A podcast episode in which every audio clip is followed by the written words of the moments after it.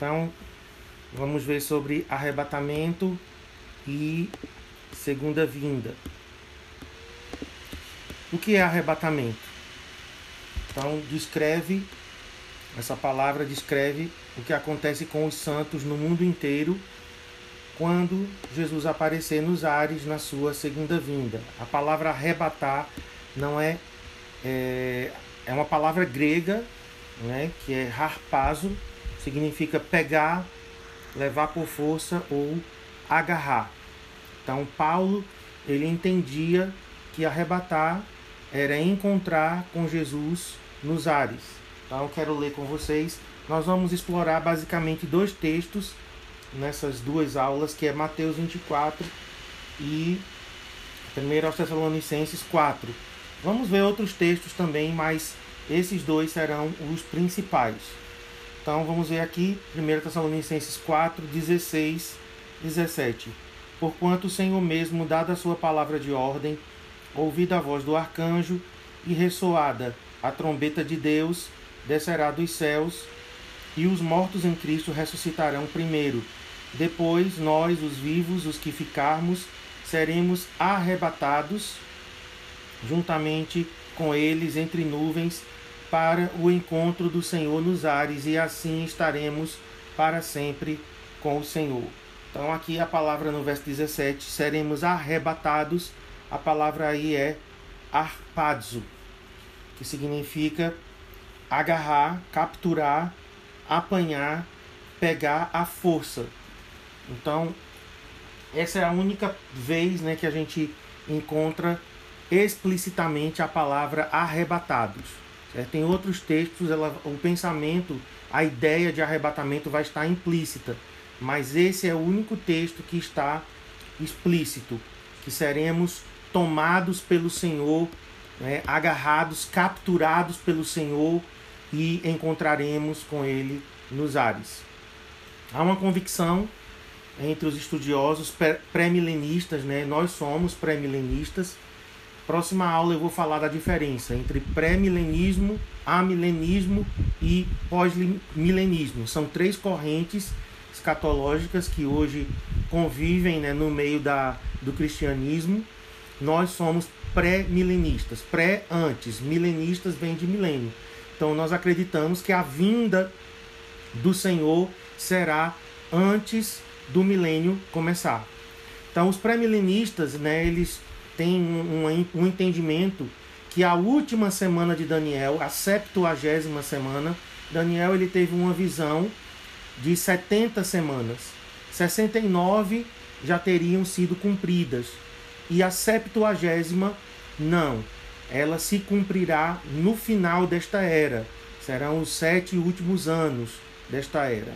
Então, em outras palavras, a história da humanidade nesta era terminará com um período exclusivo de tempo de sete anos.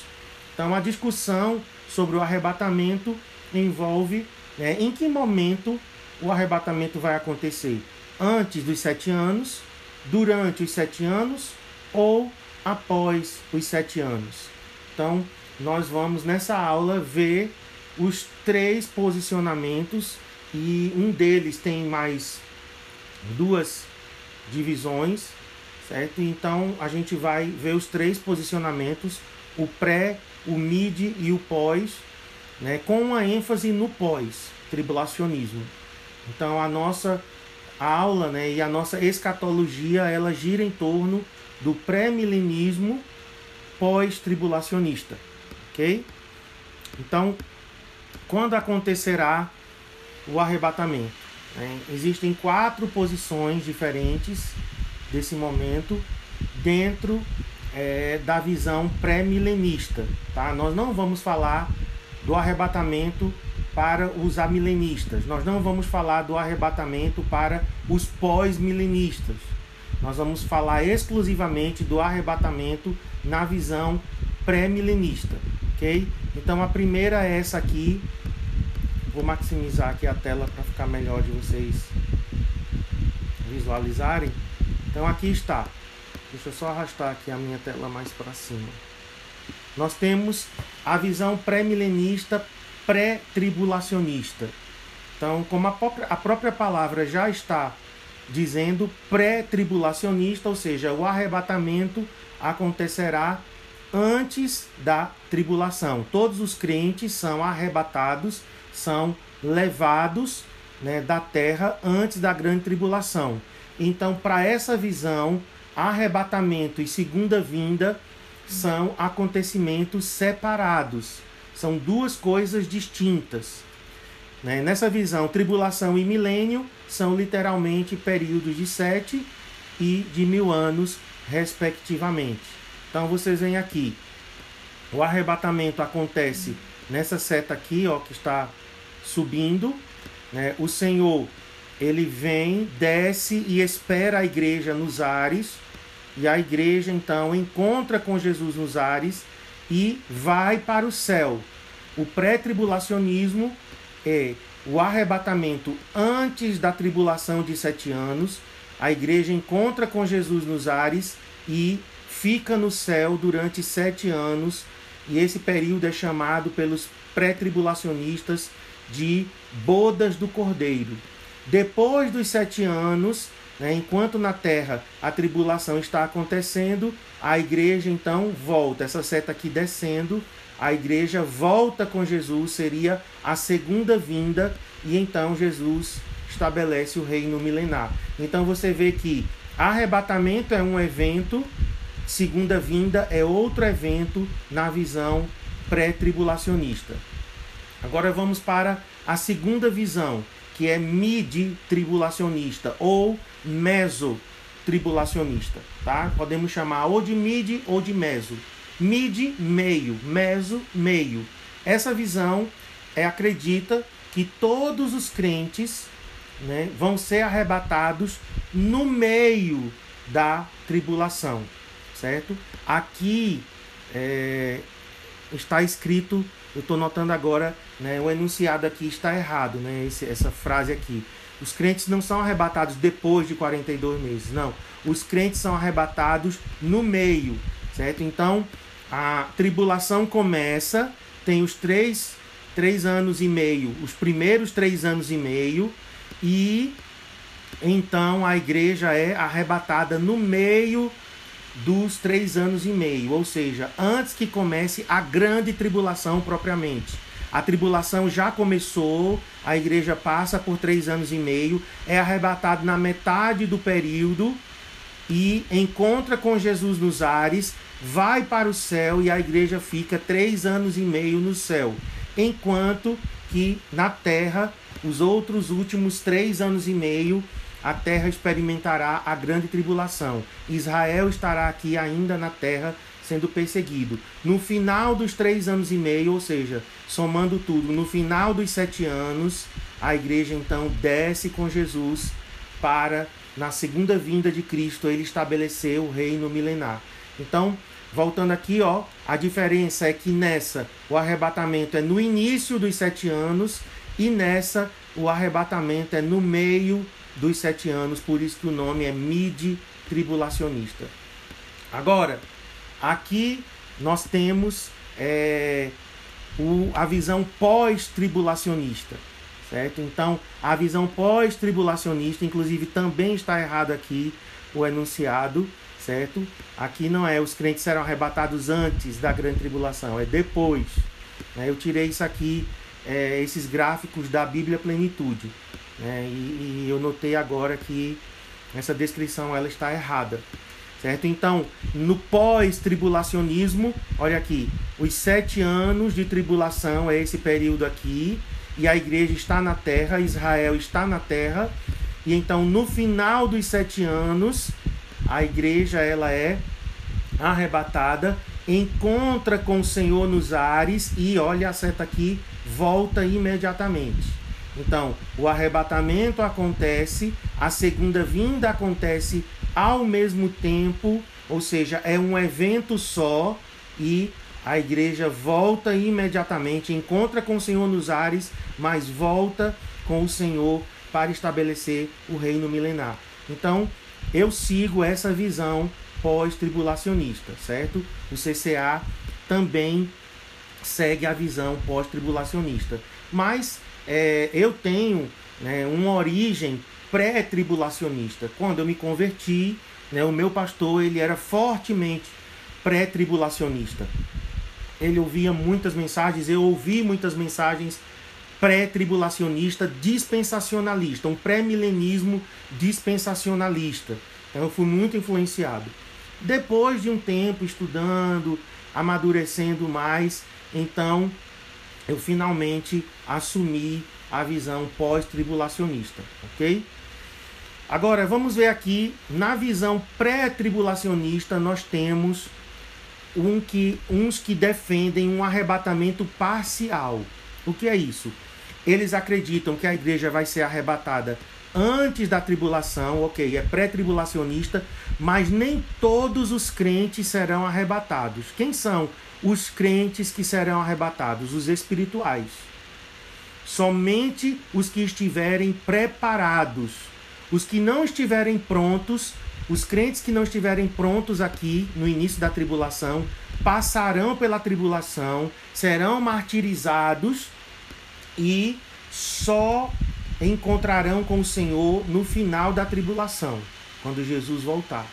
Então, essa é a teoria do arrebatamento parcial, certo? Que é com base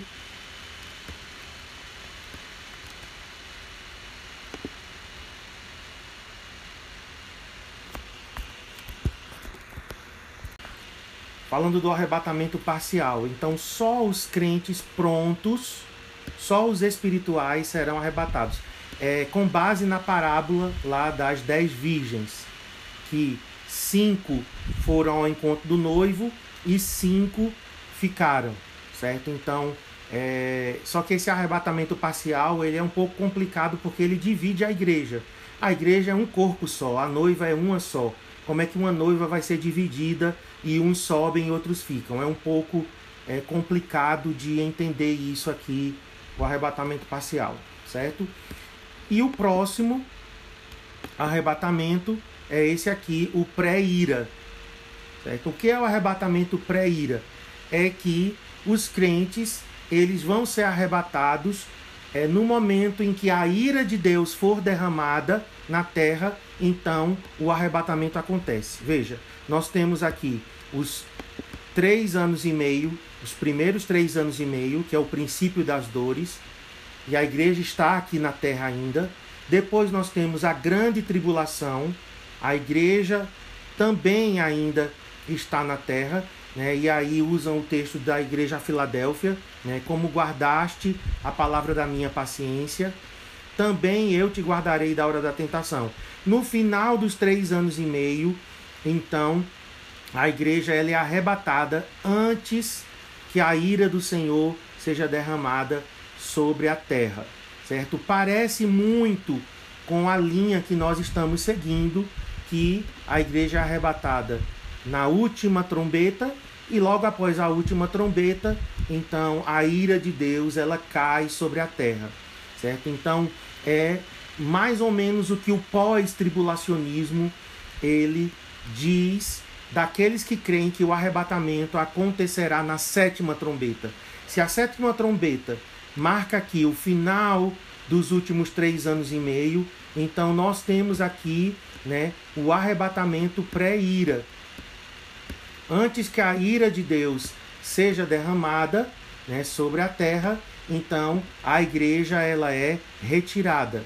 Há uma promessa né, de que nós não somos alvos da ira de Deus. Então eu me inclino muito a esse arrebatamento pós-tribulacionista pré-ira, ok?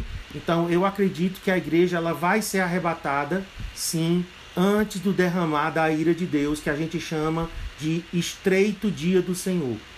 Então nós temos o amplo dia do Senhor, que começa na metade dos três anos e meio, que começa aqui. Nos últimos três anos e meio começa o amplo dia do Senhor. Mas o estreito dia do Senhor, que são os últimos 30 dias, a igreja ela é arrebatada na última trombeta, encontra com o Senhor nos ares e começa então a procissão de segunda vinda, que é quando a ira de Deus está sendo derramada sobre a terra ok? E aí a igreja volta com Cristo para estabelecer o reino milenar. Muito bem. Então, é, vamos agora enfatizar o pré-tribulação, desculpem, o pós-tribulacionismo, certo? O pós-tribulacionismo responde a essas duas questões aqui, ó. Existem duas vindas de Cristo, existem duas ressurreições. Por quê? Porque a visão, deixa eu voltar no gráfico aqui, pré-tribulacionista, a visão pré-tribulacionista, crentes ressuscitam aqui no início e crentes ressuscitam aqui no final. Seriam duas ressurreições. Uma volta de Jesus seria secreta, que é essa que ele vem e espera a igreja nos ares, e a igreja encontra. Então Jesus voltou uma vez, e aí a igreja encontra com Jesus e vai para o céu, e Jesus então volta com a igreja outra vez. Então aqui nós temos duas vindas, duas ressurreições e duas vindas. Aqui também, no mid tribulacionista, ressurreição de crentes aqui, no meio da tribulação, ressurreição no final e uma volta secreta de Jesus aqui e outra volta de Jesus aqui. Então, é, o pós-tribulacionismo, deixa eu voltar lá onde a gente estava, o pós-tribulacionismo ele responde muito bem a essas duas perguntas. Jesus ele não volta duas vezes e não existem duas ressurreições. Então vamos lá. A segunda vinda, primeira verdade que nós vamos aqui defender do pós-tribulacionismo, ok? Como eu estou defendendo essa visão, então vou, vou mostrar a verdade número um. A segunda vinda é um evento singular ocorrendo após a tribulação. Nós vamos pegar dois textos aqui que eu já tinha dito aos irmãos que a gente é, usaria. Esses dois textos aqui. Vamos lá. Mateus 24. A gente vai ler o texto aqui na íntegra. Mateus 24, de 29 a 31. E depois nós vamos ler 1 Tessalonicenses 4, de 15 a 18. Inclusive eu já li, mas a gente vai, já li, mas a gente vai repetir novamente, ok? Então vamos para Mateus 24, sermão profético. Né? Jesus, ele nesse texto, ele divide bem os três tempos proféticos. Então nós temos aqui o princípio das dores, que vai do verso 3 ao verso é, 14. Depois nós temos a grande tribulação, que vai do 15 ao 28. E então nós temos a volta do Senhor, a vinda do Senhor, que é do 29 ao 31. Olha o que Jesus diz: logo em seguida, ou seja, após a tribulação daqueles dias, o sol escurecerá, a lua não dará sua claridade, as estrelas cairão do firmamento e os poderes dos céus serão abalados. Então, o que a gente viu acontecendo né, com o soar da última trombeta e o desatar, e o, desculpem, e o derramar das taças. Então, no verso 30, então aparecerá no céu o sinal do Filho do Homem todos os povos da terra se lamentarão e verão o Filho do Homem vindo sobre as nuvens do céu com poder e muita glória. Então aqui nós temos o que? A segunda vinda. Né? Verão o Filho do Homem vindo sobre as nuvens do céu. Agora o 31. E ele enviará, o Filho do Homem, Jesus, enviará os seus anjos com grande clangor de trombeta. Então vejam aí, Jesus descendo do céu, anjos tocando trombeta, os quais reunirão, grave essa palavra aqui, porque a gente mais à frente vai analisá-la, reunirão os seus escolhidos dos quatro ventos de uma extremidade, de uma a outra extremidade dos céus. Então, aqui em Mateus 24, versos de 29 a 31, a gente vê o que? Jesus descendo do céu, anjos ao som de trombeta e os santos, os escolhidos aqui sendo reunidos, ok? Agora vamos para a passagem de 1 Tessalonicenses 4, 15 a 18. Diz assim: Ora, ainda vos declaramos por palavra do Senhor isto: nós, os vivos, os que ficarmos até a vinda do Senhor. Então, Paulo está falando para crentes aqui, os crentes que ficarem até a vinda do Senhor, de modo algum precederemos os que dormem. Aqui dormem são os mortos, crentes que já haviam morrido. Portanto, o Senhor mesmo, dada a sua palavra de ordem, ouvida a voz do arcanjo, então de novo nós temos aqui anjo, ouvido a voz do arcanjo, ressoada a trombeta de Deus, novamente temos anjos ao som de trombeta, descerá dos céus. Então aqui nós vemos Jesus descendo dos céus ao som de trombeta de anjos tocando. E os mortos em Cristo ressuscitarão primeiro, depois nós os vivos, os que ficarmos, ou seja, os sobreviventes, a gente vai ver que essa palavra aqui, os que ficarmos vivos, os vivos que ficarmos, seriam os sobreviventes da grande tribulação, seremos arrebatados, né, a mesma palavra arpadzo, juntamente com eles. A palavra lá que Jesus usa é prosinagogue, que significa reunidos. Seremos arrebatados juntamente com eles entre nuvens para o encontro do Senhor nos ares e assim estaremos para sempre com o Senhor. Então, paralela essas duas passagens, colocando uma ao lado da outra, o que nós temos em comum nas duas passagens? Jesus descendo do céu, anjos ao som de trombeta, reunindo os santos. Então Jesus, ele deixa claro que é após. Ele diz assim, ó, logo em seguida a tribulação daqueles dias. E ele havia acabado de narrar sobre a tribulação dos versos 15 a 28. Ok? Aqui nós temos a palavra vinda. E a palavra vinda é a palavra grega parousia. Então nós temos é, três palavras para vinda. E uma delas é a palavra parousia, que, que pode significar chegada ou presença. É, e aqui o tempo verbal né, utilizado aqui para a vinda implica uma ação contínua e progressiva. Quando Jesus voltar, ele estará vindo para estabelecer a sua presença manifesta e iniciar uma missão definida sobre a terra. Então ele volta e o tempo verbal indica uma ação contínua. Ele volta e continua estabelecendo a sua presença na terra. Então, isso, queridos, também faz cair por terra o argumento de que a igreja vai ser arrebatada antes da tribulação, encontra com Jesus nos ares, Jesus leva a igreja para o céu. Então, a ação não é contínua. Passa sete anos no céu, ou três anos e meio no céu, para depois voltar. Certo? Então, a palavra vinda aqui, parousia, ela requer uma continuidade. Ele encontra com a igreja nos ares e volta para continuar a sua ação.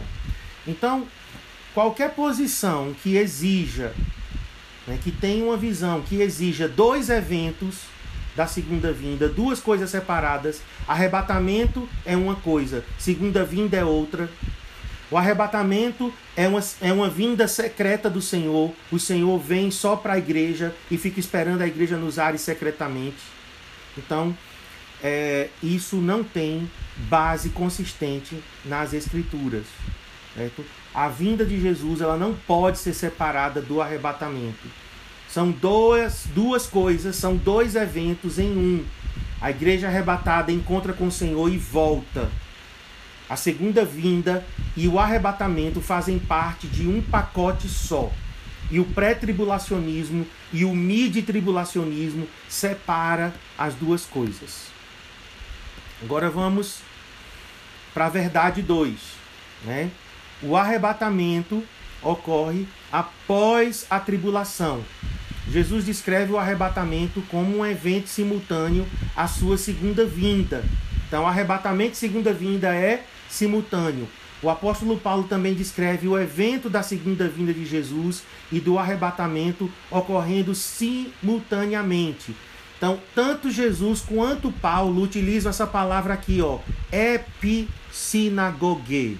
Epissinagogue significa reunião, reunir. Então, veja o outro texto aqui de Paulo que é 2 aos Tessalonicenses, capítulo 2, verso 1. Irmãos, no que diz respeito à vinda, à parousia de nosso Senhor Jesus Cristo e a nossa reunião, reunião aí é essa palavra, é epissinagogue, a nossa reunião com Ele. Então, Paulo está colocando aqui tanto a vinda quanto a nossa reunião com Ele, eventos simultâneos. Segundo Tessalonicenses 2:1 está claro, irmãos, está explícito que a vinda e a nossa reunião com o Senhor é um evento só, dividido em duas partes. Então, um único período de tempo explícito dado pelas Escrituras a entender sobre o retorno de Jesus e o arrebatamento dos santos é depois da tribulação. Se o arrebatamento ocorre após a tribulação, então o que isso significa? Que a igreja estará presente aqui na terra durante a tribulação. Né? E Jesus ele deixa claro que os cristãos estarão aqui na tribulação, né? Enfrentando a, a tribulação e a perseguição. Veja o que ele diz aqui em Mateus 24, 15 a 26, que é o período da grande tribulação. Quando, pois, virdes o abominável da desolação, de que falou o profeta Daniel, a gente estudou isso semana passada, o abominável da desolação, o anticristo, se assentando no templo. Então os que estiverem na Judéia fujam para os montes. Quem estiver sobre o eirado não desça a tirar de casa qualquer coisa. Quem estiver no campo não volte atrás para buscar a sua capa.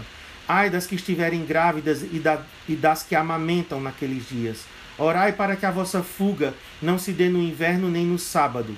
Porque nesse tempo haverá grande tribulação, como desde o princípio do mundo até agora não tem havido e nem haverá jamais. Agora preste atenção no 22. Não tivessem aqueles dias sido abreviados, ninguém seria salvo, mas por causa de quem? Dos escolhidos.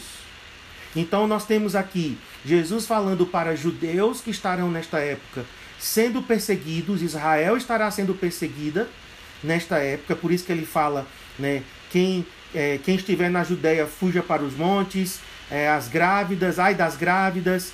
Né? Quem estiver no campo, não volte atrás. Jesus está falando para judeus, mas Jesus também está falando para os escolhidos. Mas por causa dos escolhidos, os escolhidos estarão onde? Passando pela grande tribulação. E se os dias da grande tribulação não tivessem sido abreviados, é, os escolhidos, nem os escolhidos, é, teriam sido salvos.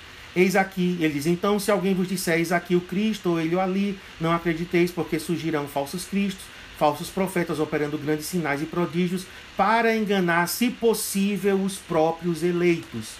Eleitos é uma palavra usada para crentes, para os santos, não é apenas para os judeus que estarão na terra nesta época. Então, a igreja também estará. Então, a passagem Agora, indo mais para frente, de Mateus 24, 29 a 31, indica claramente que Jesus né, voltará depois da tribulação daqueles dias. A tribulação é a que Jesus acabou de descrever nesses versículos que eu li, de 15 a 26, no mesmo capítulo, e é chamado de grande tribulação, que será caracterizada pela perseguição a judeus, mas também a cristãos, durante o reinado de terror do anticristo. Então Paulo ensinou, que eu li aqui com vocês, 2 Tessalonicenses 2:1, que a vinda de nosso Senhor Jesus Cristo e a nossa reunião com ele é um evento simultâneo. Sabemos que esta é uma referência à segunda vinda, né? Tá claro que não é uma vinda secreta, pois logo em seguida ele revela que isto acontece depois que o anticristo surgiu e não antes.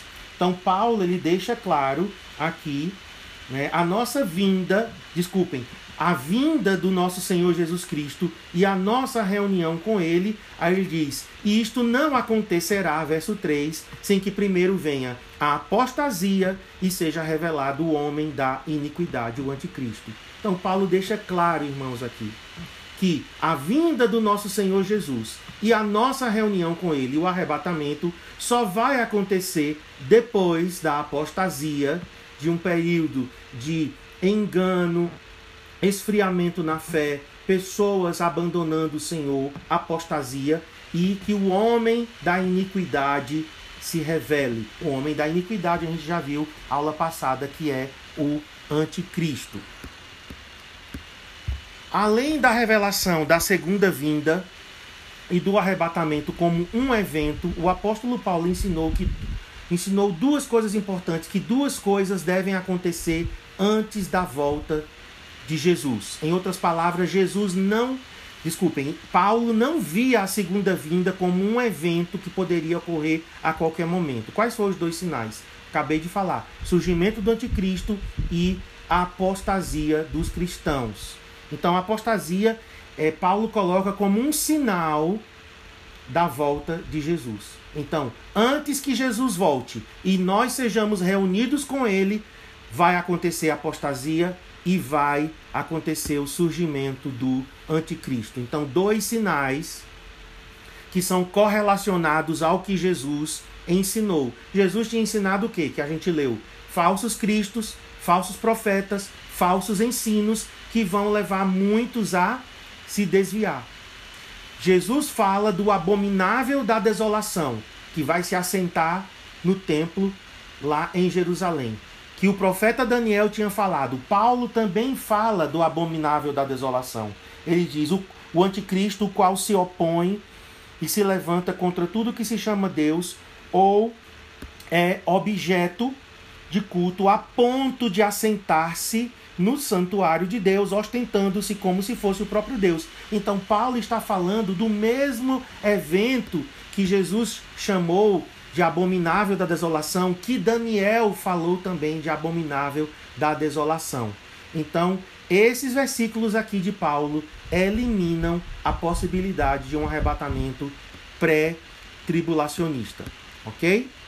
Então, além das descrições quase idênticas que Paulo e Jesus deram sobre a segunda vinda e o arrebatamento, Paulo também nos dá alguns insights, né? algumas, alguns toques bem importantes com relação à natureza do arrebatamento. Né? E a gente vai ver daqui a pouco na próxima aula.